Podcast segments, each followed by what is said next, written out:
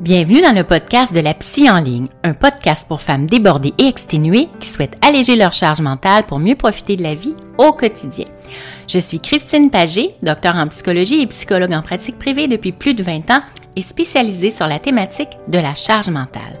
Dans ce podcast, nous allons discuter ensemble des différentes facettes de la psychologie et découvrir comment elles peuvent s'appliquer à notre vie quotidienne, tout en mettant l'accent sur une thématique chère à mon cœur dans les dernières années, la charge mentale. Nous allons explorer ensemble cette notion de plus en plus présente dans nos vies qui peut peser sur notre bien-être psychologique. À travers des réflexions, des discussions et des conseils pratiques, je vous guiderai pour mieux comprendre et gérer votre charge mentale, que ce soit à la maison, au travail ou dans vos relations familiales et personnelles. Je vous partagerai également des astuces et stratégies pour améliorer votre résilience et votre capacité à faire face aux défis du quotidien. Chaque épisode sera une opportunité d'en apprendre davantage sur vous-même et de découvrir des outils concrets pour améliorer votre bien-être mental et émotionnel. Alors installez-vous confortablement et préparez-vous à découvrir des moyens pratiques pour alléger votre charge mentale et améliorer votre qualité de vie grâce, je l'espère, à mes conseils inspirants. Bonjour à tous et bienvenue dans ce nouvel épisode de la Psy en ligne. Aujourd'hui, je vous présente des stratégies pour pratiquer l'autocompassion et être bienveillante envers vous-même.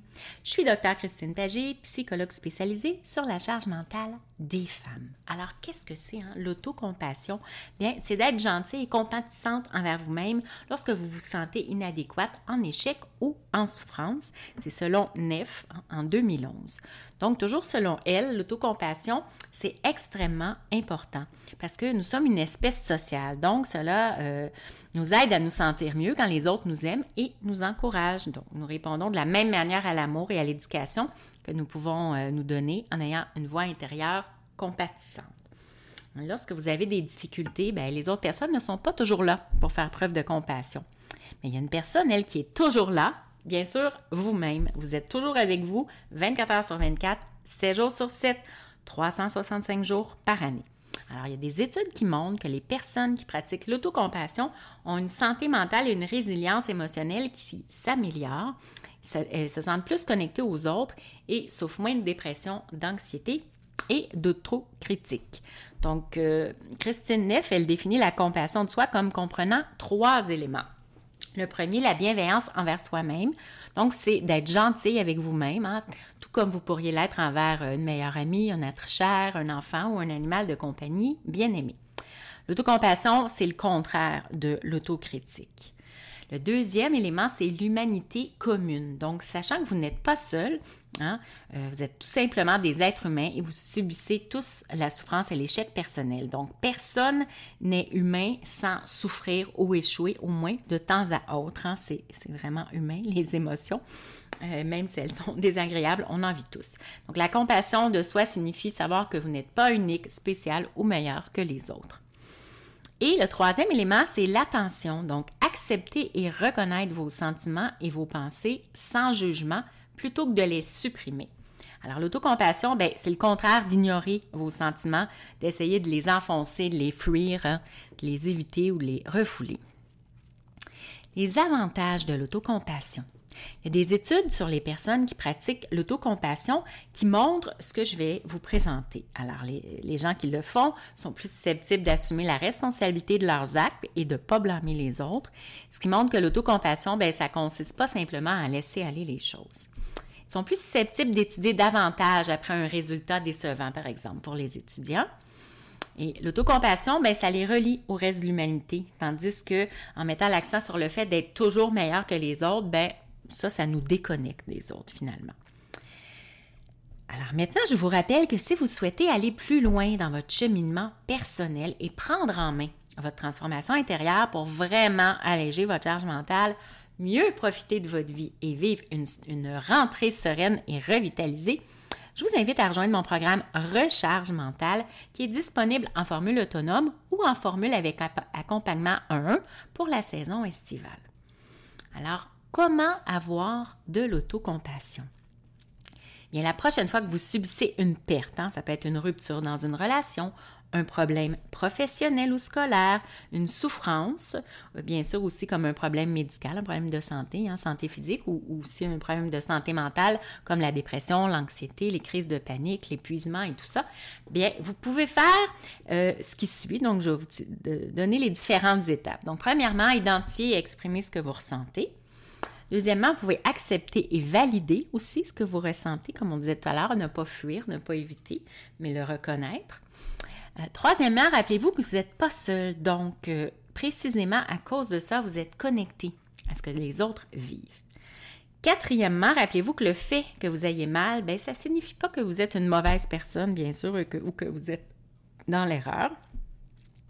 Cinquièmement, donnez-vous de l'espoir. Sixièmement, dites-vous la même chose que vous dites pour réconforter une personne qui vous tient à cœur. Septièmement, bien, soyez reconnaissante pour ce que vous avez. Hein. Cela vous aide à réfléchir aux aspects positifs puis à contrer la tendance naturelle de l'homme à être négatif. De là, euh, l'importance hein, d'être reconnaissant et de faire euh, d'avoir de la gratitude envers les belles choses qui vous arrivent malgré les, les moins bons moments de votre vie. Euh, donc, c'est important de focaliser sur des aspects positifs de votre journée, là, même si globalement, ça a été plus difficile pour vous selon euh, ce que vous vivez en ce moment.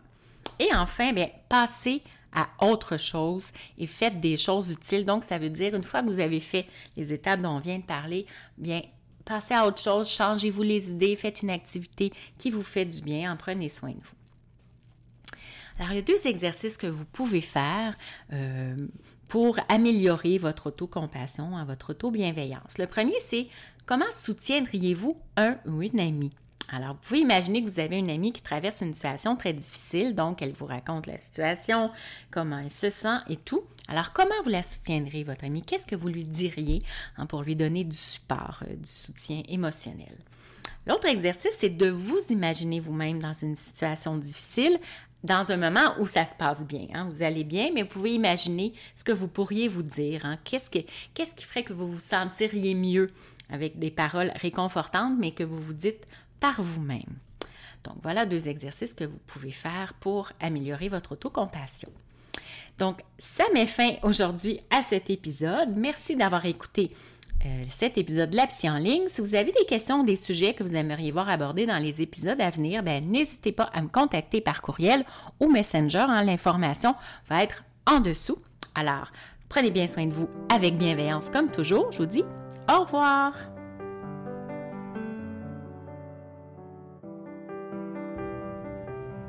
Merci d'avoir écouté cet épisode. J'espère que cela vous inspire autant que cela me fait plaisir de partager mes connaissances avec vous pouvez vous abonner au podcast pour être avisé des nouveaux épisodes.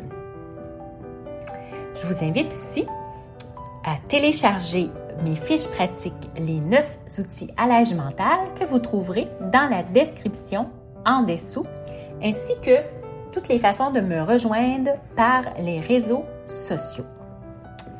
Donc, prenez note que le contenu de ce podcast est de nature éducative, vulgarisée et générale. Il ne doit pas être confondu avec une psychothérapie, un relevé exhaustif du champ de la connaissance ou une intervention personnalisée.